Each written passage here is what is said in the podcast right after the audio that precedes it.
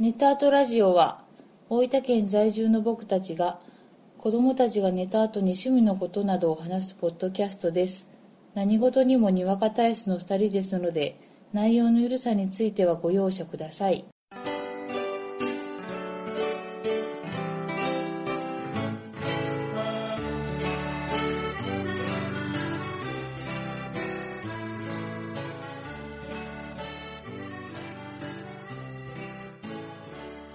こんばんは、ごえじです。こんばんはあこです第54回目です。よろしくお願いします。よろしくお願いします明けましておめでとうございます。てんてけてけてけてんそれあれやな。明けましておめでとうございますって言う前に始めるわけですね。てんてけてけてけてん明けましておめでとうございま明す。けましておめでとうございます今年もどうぞよろしくお願いします。お願いします明けましたね。明けましたよ、2018。平成で言うとに30年。はい。いや、あのね、はい。いい滑り出しですよ。年末年始ね。ええまあ楽しかったね。楽しかった。ちょっとね、今回は、うんちょっと年末年始のうんお話をする前に、うん。ちょっと一つはい。デビューをいただいているので、はい。ちょっとそれをガンダルフさんからいただいてます。お子様が寝た後にご夫婦で映画や本やボードゲームなどの趣味の話とちょっぴり子育てのお話をのんびりまったりされるポッドキャストです。子育て中の方もそうでない大人のどちらも楽しめます。お二人のたまに出る大分弁も思わずにやりと楽しめます。はい、ありがとうございあまりがすとう。ございます。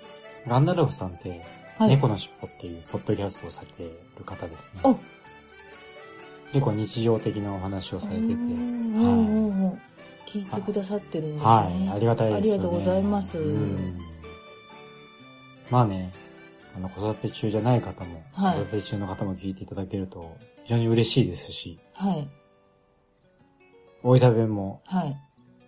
どんどん使っていきたいとお思ってます。思ってます。こ こで置いた弁が出ない。そこで大分弁を言うところやな、今な。あ、そっか。大分弁ってう、ん。ちょんけんちょんけんやな。あ、そうそう、ちょんけんちょんけん言っとけば、なんとかなります。あとこう、車と車が出会うときに離合する。ああれれね、置いた弁かなあれね、うんあの、大分弁ってよく言うけど、うん。大分じゃなくても、うん結構離合っていう言葉使う人たちもおるみたい。なんですと。そうかう。ん。だけど必ずしもね、大分弁ってわけでもなさそうな感じ。じゃあ、ちょんけんで。うん。何々してるがちょん。何々しちょん。うん、しちょん。何々てるだね。うん。知ってる。しっちょん。何々から。何々だから。うん。僕これしてるから。これしちょんけん。 repeat after me. シチョンケン。はいはいはいはいはい。なんでえ、ね、 何これちょんけんちょんけん言ってれば。大丈夫です。あとね、めちゃめちゃめんどくさいよね。真剣よだき。ああ、言うな。うん。言うな。よだけ言うな。あ、ちょっと話戻るけどね。うんちょんけんって言うやん。しちょんけん。うん。してますから。してるから。うん。で、それのね、敬語うをん、僕社会人になって知って、何普通してるから、しちょんけん。うん。それを敬語になり、なると、うしちょりますけん ね。ん。 侍侍がおるぽいよ。何なそんかれ職場の先輩がしちょりますけんね。って 言って。ああ、ちょんけんにも敬語があるんやな。そうか、深いなは。方言って深いな。深いよね。うん。まあそんなこんなで、うん。今年もはい。よろしくお願いします。お願いしますあの、またね、はい。こういったレビューいただけると、はい。僕たち飛び上がって喜びますんで。もう本当ですよ。本当に飛び上がってますよ。ねうん。時には踊りながら喜んでますんで、そうです。一周回ってます。ぜひはい。お願いします。お願いします。じゃあね、まずね、はいちょっと年末年始のお話なんだが、うん。ちょっとガンプラの話をしようかと。 ついに。はい。そんな貯めるような話でもないんですが、満を持して。満を持すほどの時間も経ってないんです が、あの、元々の話をするとね、うん、あの、子供たちがうん、ガンダムにハマって、うん、というのがう、ん、息子がね、うん。ある日、うん、そのロボットっていう単語を覚えてきたよね。うん、でロボットの絵を描いたりしてて。うん、で、あ、ロボットってさ、うん。やっぱこう、男子的にも憧れやんうん、うん、えーちょっとそこを伸ばしてあげたいなと思って、うん、ツイッターで、うん。まあ子供たちが見るロボットのアニメでなんかいいのありますっていうふうに聞いたら、うん、ガンダムビルドファイターズなんてどうでしょうみたいなことで教えていただいて、うん、で僕はあの、ちっちゃい頃にガンプラ作ってたことはあるんだけど、うん、ガンダム全くちゃんと見たことなかったよね。うん。途中で見ても早々に挫折したり、横で見てた、それ。ガンダムエイジとかうね。ん、うん、で、あのーガンダムビルドファイターズが面白いっていう風に聞いたから、うん子供に見せたらう、ん。もうめちゃめちゃハマってね。もうドストライクで。僕含めて。そうそう、まあ、そうやな。うん娘ちゃんもそうそうドスそうそトライう。クで。やっぱりね、あれね、難しいお話がなくて、うん毎回そのガンダム同士というか、ガンプラ同士のうん。熱い対決っていうのが良かったんだろうね。うん。でも、そのままガンダムビルドファイターズトライも見て、うん。それぞれのこう、番外編みたいなのを見て、うんみたいな感じで、すごくハマってて、うん毎日のように寝る前にこう1話見てるとそうそうそいう状況があって、う。うん。そこでね、親戚がうん。息子にうん。ガンプラをね、年末にクリスマスプレゼントって言ってうん。送ってくれたんだようね。ん。で、それがニューガンダム。うん。あの、あの、 送った、送ってくれた人もうん。どうかしてると思うんだ けど、当然息子が作れるはずもなく、うん。僕が作ることになうり、ん。これがね、めちゃめちゃ楽しかったよね。作ってたね。うんで、うん。作ったものを息子に遊ばせて、息子も大喜うん。び。で、今度は娘ちゃうんが、ん。私も欲しい。うん。当然娘もね、ビルドファイターズ見てたかフら。ァンだからね。うんう。ん。じゃあ買いに行こうか。うん。ということで、うん。今度ガンプラを買いに行って、うん娘ちゃんが選んだのうが、ん。ベアッガイさん。昔、アッガイってのがいたんでしょはい。情報数字によると。それを、ビルトファイターズのシリーズでは、はベア、熊のねうん、ベアとアッカイうんをかけて、ベアッカイっていうキャラクターがいるらしいんですよ。い。うん。知ってるかなみんな。それをね、うん娘ちゃんが欲しがって、可愛いんだよね。かわいい、熊なのよ。そうそうそう。で、それをうん、アコさんがそう。作りましたと。そうなん、もう人生初、本当に初、ガンプラも、ガンダムも見てないうし、んガンプラも初めてです。そうよね。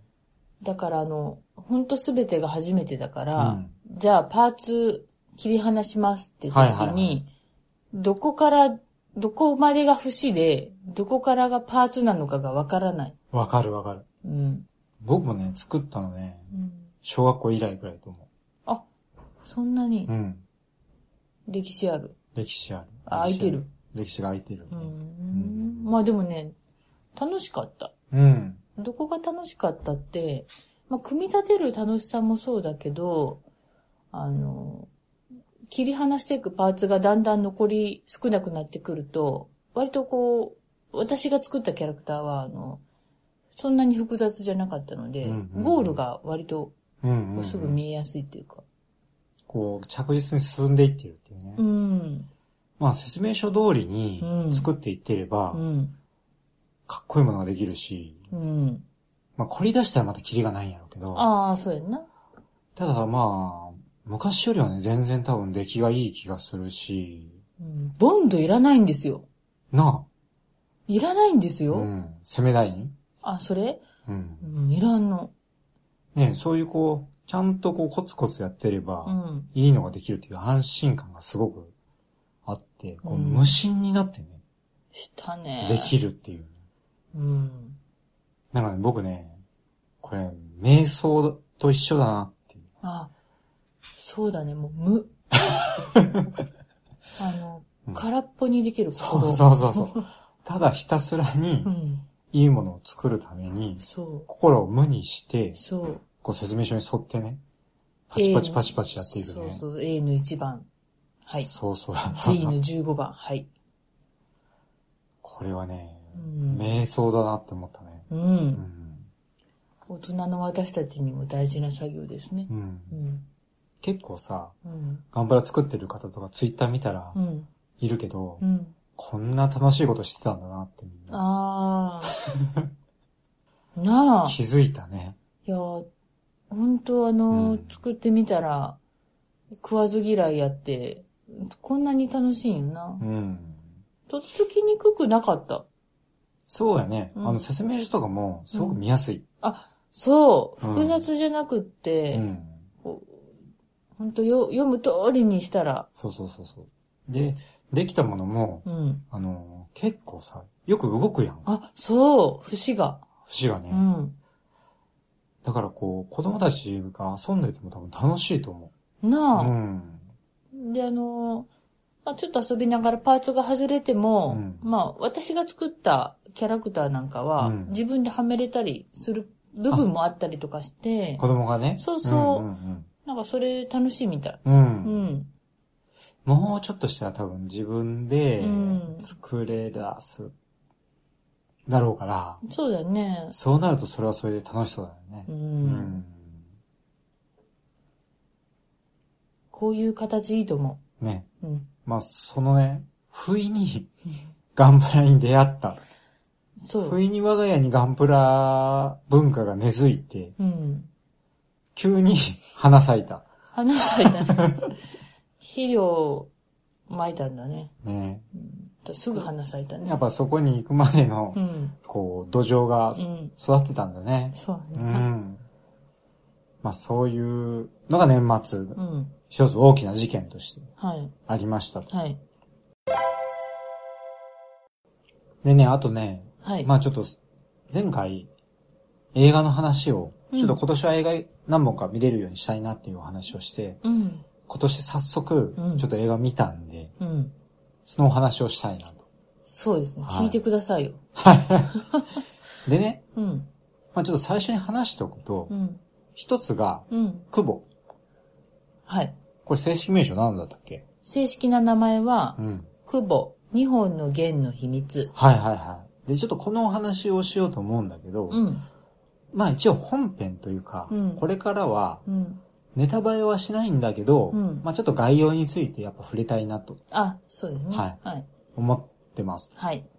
で、もう一方で、うん。まあ本編が終わって、うん。まあいつもこう、最後にね、うん。音楽流れるじゃん、うんありがとうございましたって言った後、うん。その後に、うん。こう、ボーナストラック的な形で、うん。ちょっとネタバレありの話をうん。したいなと思ってるうのん。で、うん。まあそのつもりでこう聞いていただけるとうん。ありがたいかなと思いますので。はい。じゃあちょっと久保のお話をしましょうか。そうですね。はいはい。えっと、物語はですね、はいはい。あの、最初、大海原に、うん。えっと女の人が、はいはいはこう、何かから逃げるかのように、い。はいはいはこう、海を渡ってるシーンから始まるんですい。ね、冒頭。うんうんで、えっ、と、三味線を持ってるね、その女の人。うん。うんで、まあ、お悪天候で、まあ何、何かから逃げてるんだけども、一回はその三味線に不思議な力があって、で、かわすんだけども、二回目に、また大大きな波が来て、その波に飲まれてしまって、海底の石に頭をぶつけちゃって、どっかの島に上がるんだけどうん。も、うんうんそこから話が始まるんですうん。ね。うんうん、で、浜辺に打ち上げられたその女の人と、布が一個、一枚打ち上げられて、そこもぞもぞ動いていて、赤ちゃんの泣き声がする。その泣き声の主が、この物語の主人公である、久保っていう少年うんんんっていうところ。から始まります。はいはいはで、まあ、物語は、まあ、お母さんとその久保っていう少年の二人が、まあその、打ち上げられた島で、まあ、えっ、と、二人で暮らしてるんだけども、お母さんはちょっと記憶が多分なくなっていて、うんうんで、まあ、久保が、まあ、お母さんのそういう看病とかをしながら、大道芸で、まあ、生活を、まあ、立てているうん。っていう状況なんですね。うんうんで、久保は何の大道芸かっていうと、まあ、三味線で、まあ、折り紙に命を吹き込むっていう、うん芸で、まあ、その、お金をもらってるんだけども、その、なぜお母さんと、うん、久保だけなのかっていうところと、まあ、久保って片目がないんですよ。うんうんうん。で、その片目がない理由は、なぜなのか。うん。で、お父さんがいない、まあ、お父さんがいないんで、うんなぜお父さんがいないのか、何から逃げているのかっていう、まあ、謎を、まあ、この劇中で、まあ、どんどん、まあ、紐解かれていくはいはいってはいはいいうようなお話う。んうんうん。です。で、これで、面白かったね。ものすごい面白かったです。うんで、まあ、ぶ舞台がうん日本なんですうよ。ん。で、まあ、こう、日本で暮らしていると、まあ、どこか懐かしい景色だったりとか、まあ、美しい景色とうんうか、ん見れたりとかしうん。て、あの、情景もすごい綺麗だうし、ん、まあ、物語はもう本当に抜群に、うんうん。これってあの、ストップモーションアニメで、うん、あの、コララインとボタンの魔女を作ったう、んス、タジオライカうん、が作ってると。はい。で、これ、映像、う、うんん、ストップモーションアニメやけど、うん、 CG かというぐらいのうん、出来の良さ。そう。その、大海原最初の冒頭のシーンうんうんうもん、全部、ストップモーションアニメらしいんですよ。で、いやー、ストップモーションアニメが凄すぎて、うん。 CG のように見えるんだったら、うん。 CG でいいんじゃないって思うんだけど、うん。これはこれでね、やっぱストップモーションならではの、うん。その味わいというか、そうなんです。質感みたいなのがあって、うん。あの、多分、まあ、言ってみると、うんその、ストップモーションアニメって知ってるからそう見えたのかもしれないけうど、ん。やっぱね、そこに物があるものを映してるっていう、うん。なんか独特のこう質感が感じられて、うん。やっぱその迫力みたいうな。ん。命がこう、本当に宿ってるみたい。うんうんうんうんうんう。うんそういうね、やっぱ独特のこう味わいがあるよねう。うんん。やっぱこう、一個一個コマ撮りしていくから、うんなんかこう、で、ちょっとずつ動かすじゃん。うん。その制作者のこう、情みたいなのが入ってるような気がする。うんうんうんうん。わかるわかる。うんもうどのシーン切り取っても絵になるしね。うん。うん。なんでもう映像だけでも、うんもう見どころがたくさんというか、うん。もうやってる間中もうすごい映像ばっかりなんで、うん。まあそれをすごく楽しめるし、うんまたちょっと物語も面白いんでね、ううんん、ちょっとこの内容自体はう、ん。もう見てみてくださいというとこですよね。そうだね。うんうんまあ、主人公が久保っていう男の子っていうところ、うんう。んうん、ぐらいしかも う、ちょっともう、情報はね。情報は、あの、やっぱりね、 うん、あの、情報は少なくしてみた方がうん、楽しいので、そ特におすすめのものに関してう、うは、ん、もうあまり言わずに、うん、もう見てくださいと。そう。もうとにかく、心打たれます。はいはいはずーっい。うと、ん。ジーンと来てた。はいはいはい。わかります。うん。でね、うん。じゃあもう一本で言いますか。うん。ベビーシッター。ほやほやですね。これもね、ほやほや。ほやほや。年明けてから見た、はい。あの、ネットフリックスのうん。映画。うん。要はネットフリックスでしか見れないというか、うん。映画で。まあうんこれね、時間が80分ぐらいのうんホラーで、うん。まあね、手頃。時間がちょうどいいんうよ。んし、内容もね、うん。ちょうどいい。見やすい。うんあのね、何も考えなくていい感じ。テンポがうんすごく良かった。そうそう。どういう話かというと、うん。あの、主役の男の子はう、ん。ちょっと学校でいじめられてる感じ。うん、ちょっとなよっとしててね。うん、同級生にもちょっと馬鹿にされてるみたいな。うんお前ちょっとこう根性ないだろうみたいうなんことを言われてる子で、で、そこの両親が結構旅行に行ったりするんよね。うん。なんで、まあその子はあの、小学生ぐらいかな14歳。 ?14 歳うん中2ぐらうい、ん、なんで、まあ結構大きいんやけど、うん、ベビーシッターを雇ってるよね。うんまあベビーじゃないけど、うん、そのいじめられてる男の子がう、ん、唯一強みとしてあるのは、うん、そのベビーシッターがうん、めちゃめちゃ美人で、うん。すごいイケてるんよね。の女の人だよね。そうそう、女の人。うん、何がイケてるかっていうと、うん、 SF がすごく好きだったり、うん、あのー西部劇が好きだったり、うん、要はその、男の子のオタク趣味にすごく合う。うん、いわばもう理想の女性うん、がベビーシッタうん、ー。で、そんなベビーシッターが来るんで、うん、すごく嬉しいんだけど、うん、ある人の男の子が同級生の女の子から、うん、ベビーシッターなんて、うん、あなたが寝た後にうん、男を連れ込んでるわようんっ、て言われるわけですよ。うん。で、その男の子は、うんわかった。じゃあ一回、寝ないで、うん、僕は寝た後にそのベビーシッターが何をしてるか、うん、見てみるよ。うん、で、まあ、ある日その男の子うは、ん、じゃあね、ベビーシッターが来てるんだけど、うんまあ、もう寝るよ。うん、って言って寝る。うん、ただそれも寝たふりうで、ん、じゃあどうなるかなって思ってたら、うん、ピンポンって家のチャイムが鳴って、うん、で、見知らぬ男女がゾロゾロと家の中に入ってくると。うん。さあ、こっからどうなるかと。そこまでは、本当に連れ込んでるっていう。そうそうそうそう想像通りの展開そうですそうね。そうそうそう男の子にとっては。うん。じゃあもうこれは、その子がネットでね、うん。じゃあ男女が夜な夜な集まっうて、ん。するものとは何かって調べた、うんそれがあるんじゃないのかっうん。うんて思って見てるんだようね。ん。まあね、言ってみれうば、ん。そっからの話は、うん。ホームアロあ、そういうシーンあ った。なんかーン。こたう。だ、ホラーなので、あんなうん。うん。可愛らしい感じではないよねっていうね。あ、そうやうな。ん。なんでまあ、ホラー版ホームアローンとうしてん。楽しめるかな。面白かうっんたな。あの、ほんとね、テンポいいし、うん。まあ、あのー何も考えずにうん。楽しめるんうで、ん。しかも時間も短いし、うん。これね、ホラー映画ってね、やっぱね、短めでいい。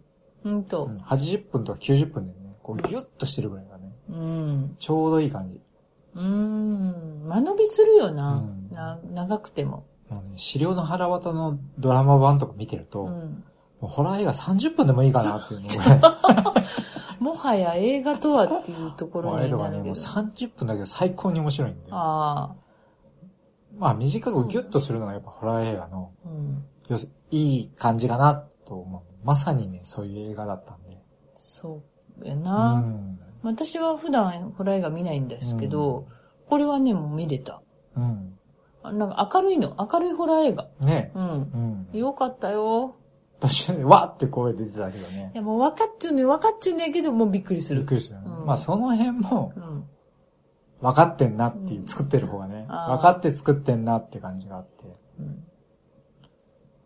おすすめですよ。おすすめやったね。うん。まあネットフリックス入ってる人は、うん。ぜひ、ぜひまね。だ見られてない方うんは。。ネットフリックスね、最近入ったけど、うん結構面白そうなのいっぱいあって。うん。スクリームの映画版とかねあ。ーミストの映画版とか。映あ画ごめ版、んドラマ版なそうそうそううん。両ドラマ版とかうんね。いろいろあったんで。ミストのドラマ版もあるんそうそうそう。へ え。えたまにそういうこう、おばさんっぽいリアクションする よね。誰がおばさん やん。あそれはいいね。うん。え映画を見てる人からしたら、そうそう、楽しいんじゃないかなと思って。いいよねまだ見てないけど、うまん。あちょっとずつ見ていきたいなと。そうやなはい思ってまうすん。。じゃあね、うん。まあ今回は、うん。ガンプラと、うん。クボと、はい。ベビーシッタはい。ーについてちょっとお話をさせていただきました。はい。あ、これだけはしてください。はい。クーポ ン。ですクのーで、あ、ちょっと。続いけていでくすださか え言い言い残し、言い残したことあるんやったらい。。も別うに感動したやろ、今あのうん。クボ。クボクボまあ、今年もね、 あの、だらだらとですけど、はい。頑張っていきたいと思いますので、はい。まあちょっと皆さん今年もね、どうぞよろしくお願いします。お願いします。あの、一応これ終わった後うに、ん。えー、久保の話をうん。ネタバレありでちょっとしたいと思いますのそうですね。はい。。はい。き気になる方というか、見られた方はちょっとそちらも聞いてみてくださいということです。はい。はい。じゃあ今回もはいどうもありがとうございました。ありがとうございました。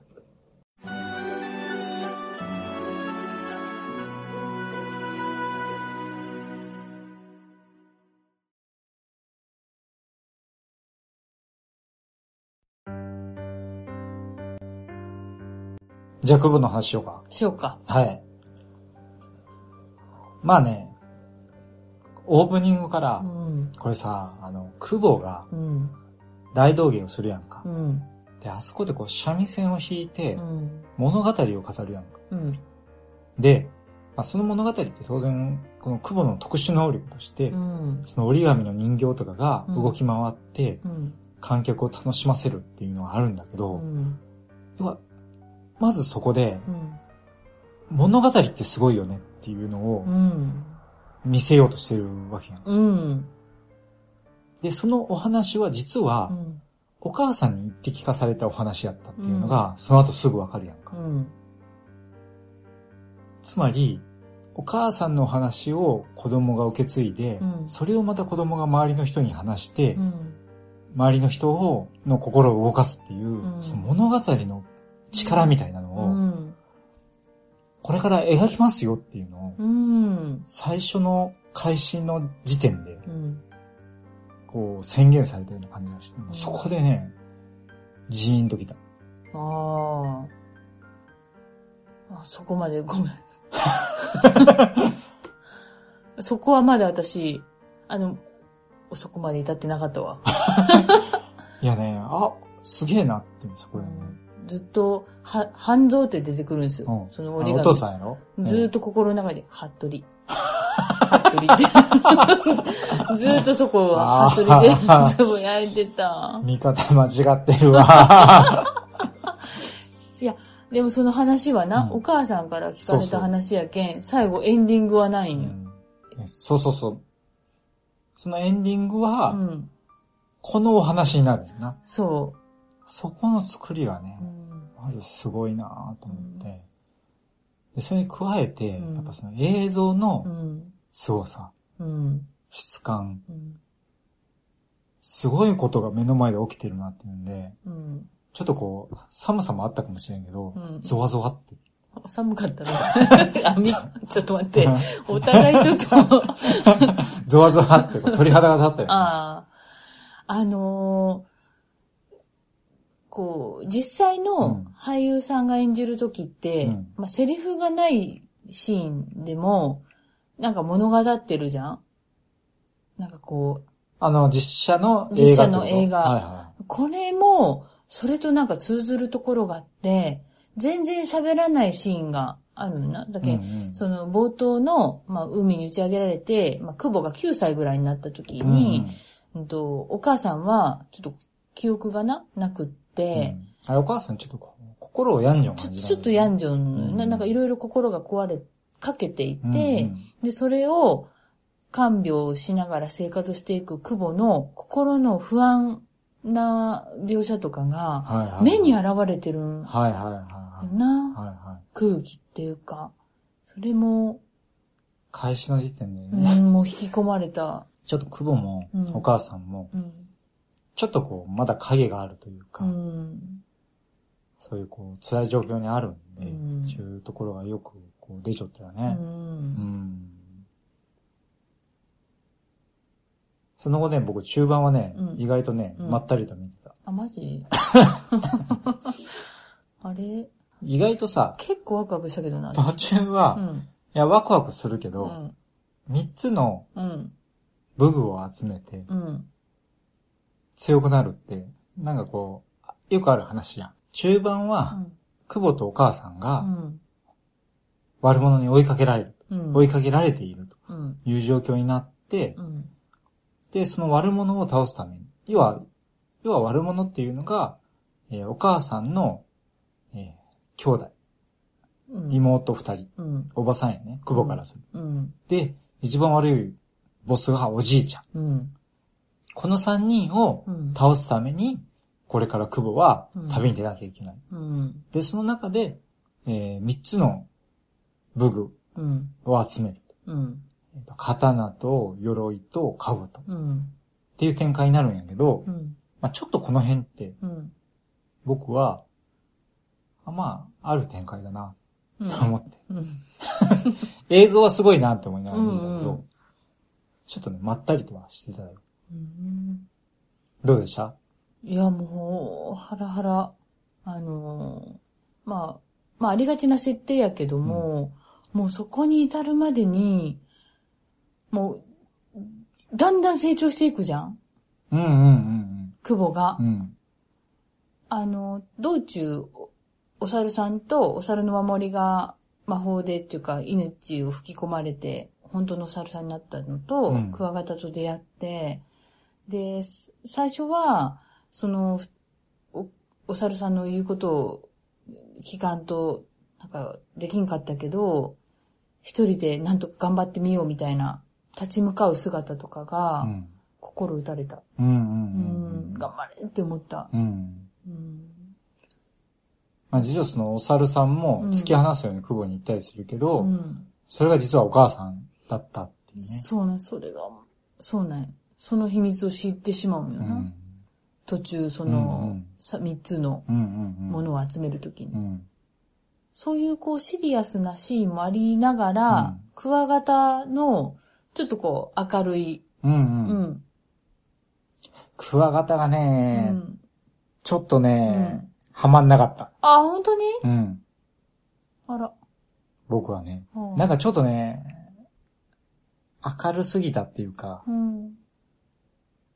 そんな感じ。あそううなんや。ん。あの顔はちなみにね、うん。パンフレット情報によると、う三船敏郎あ、モ本チーフら当。しいよ。うおー。ん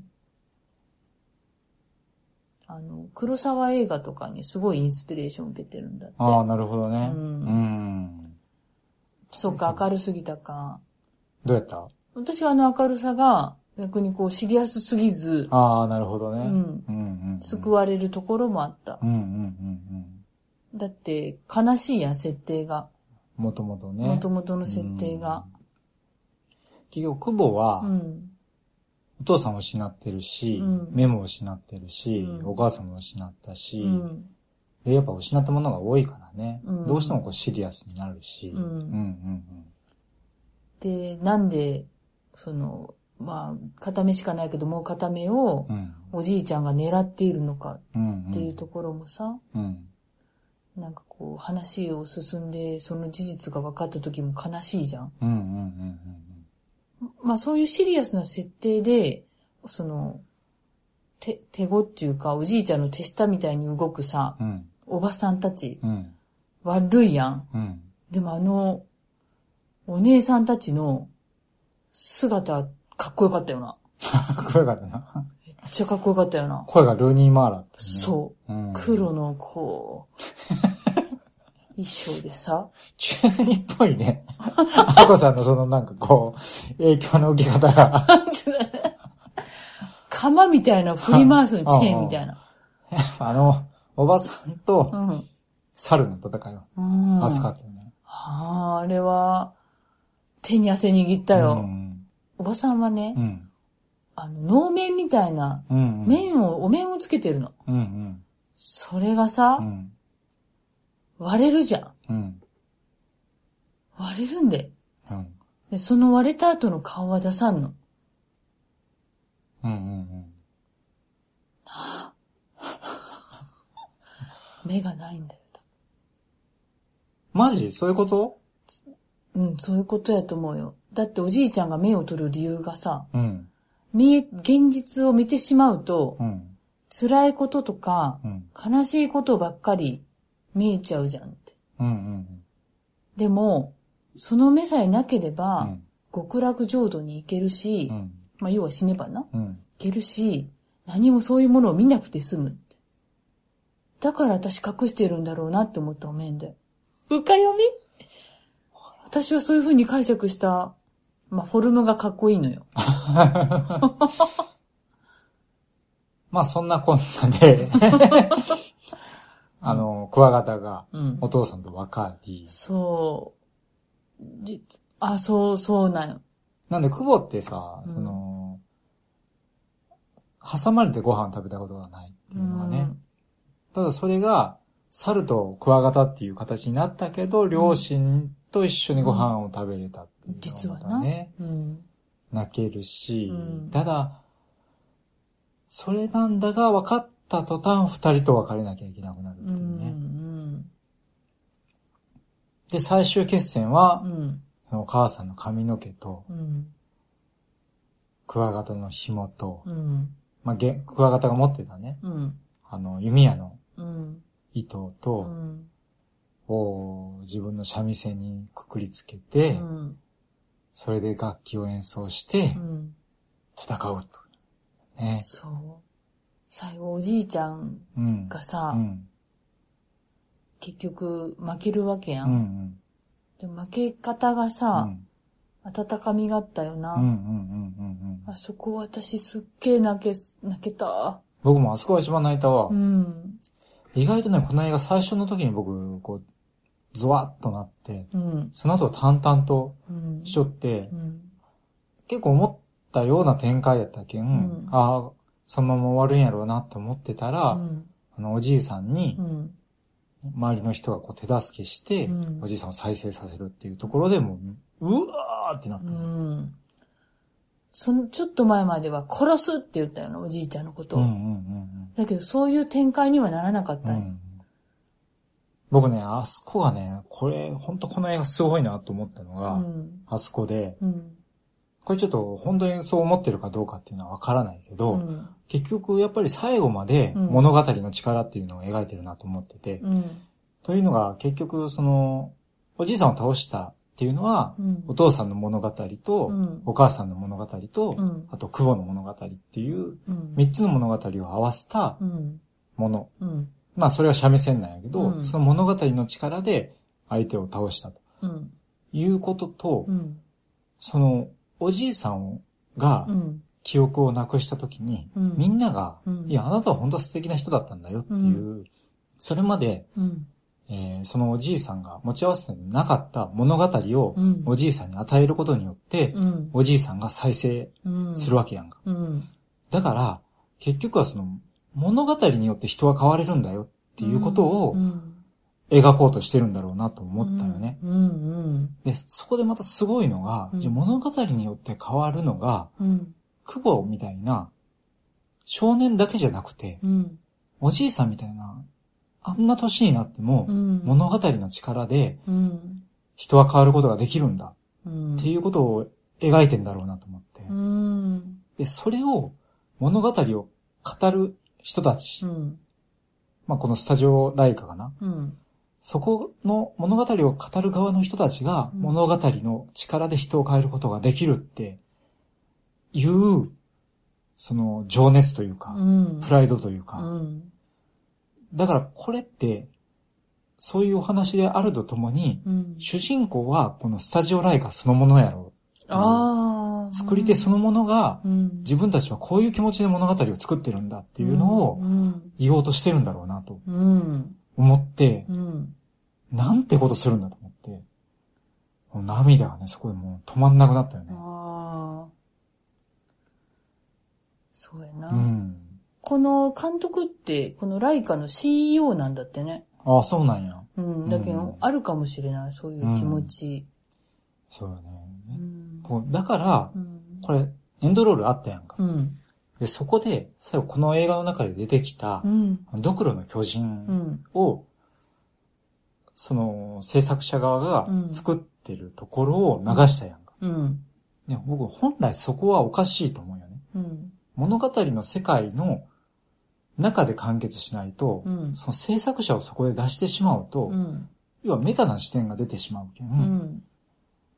本来は物語を壊してしまううん。と思うんやけど、このお話自体がう、ん。そのスタジオライカがう、ん。僕たちはこういうことをしようとしてるんだっていうことうをん。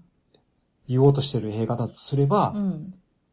スタジオライカの物語でもあるわけだから、うん。エンドロールにあそこで自分たちの姿を出すっていうのはう、ん。うん。すごくこう、合点がいく話というか、うん。こうやって僕らは物語を作ってるんだうん。っていうところを見せようとしたってういうね、ん。ことなんかなと思って、うん。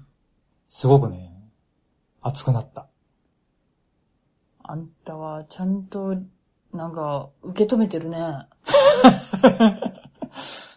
な、なんだって。あのシーンはもう、私がどうやって作っちゃうのかなっち思ってる、その要望に応えてくれたアンサー映像なんかなって思った。ああー、わからんけどね。いまあもしかかしたらどっかに書いてるかもしれないし、全全然違うことかもしれないけうど、ん。まあそういう物語なのかなとう思って。んでも、最後に、父と母、二つの弦である父と母に捧げるって書いたけん、うん。その、撮った監督とかう、んスタッフ自身うの、ん。こう、身内っていうかお父さんとお母さんに、こういうことをしてるんだよっていうのを、やっぱ見せたかったんかうな。ん。いや、これね、エンドロールの中にも、うん。なんかそのスタッフたちの子供たちの名前も入れてて、うん。やっぱりね、そういうこう、自分たちの存在っていうのを大切にうん。しようとしてるんだろうなっていうね、うん姿勢はすごく感じられたね。うんうん。これは本当こう、心打たれたうな、ん。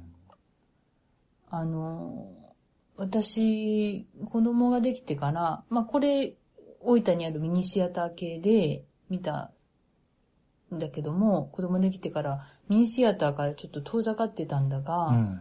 こう一番最初に、いや今年はやっぱそのミニシミニシアター系も見ようと思ってから、初めて見た映画やったけど、うんすごいこう、よかった。よかったよね。うん、子供も、まあその、やっぱ子育てしてるから、両方同時にはなかなか見に行けんけん、うん片部ずつ行くんだけど、あなんか映画見に行ってるなーぐらいの記憶で残ってくれるといいなと思って。うん。そういえばなんかみ、ちっちゃい頃、なんか見に行きよったな映画みたいなう。ん。そうやな。なんかこう、うん。子供も映画が好きになるやろうしね。うん。で、まあ今回、この久保自体も、うん。まあやっぱ親から子へ、うん。子からさらにうん。次の世代へうん物語をうん。つなげていくっていうお話でもあるから、うん。うん。今年の開幕にすごくいい映画、いい映画やったなと思った。うん。何か言い残したことがありますかじゃあ、ここで、はい。満を持して。はい。クボクボクボそれさっきもやって るの違う、今うは、んちゃんとこうネタ明かしして、今お母さんの気持ちで喋 った。さっきとは聞こえ方が違うやろっていうこと。そう。ネタ明かしっていうか、多分、聞いちゃう、見た人が聞いちゃうんけん。だけど、そそのシーンを思い浮かべてくださいあ。あ、はいはい。なわかりました。あのお母さんのすっごい魅力的でした。はい。はい。じゃあまあこれ新年一発目ということで。はい。はい。まあちょっとここまで聞いていただいた方ね、はい。ありがとうござい ました。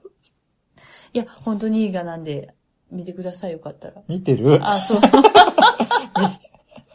基本見てる人が聞いてるっていう、ね。よかったですよね。 す。そうそうそすう。ごいよかっよかたったでですすよよねね。。うんはい。じゃあありがとうございあまりしがた。とうございました。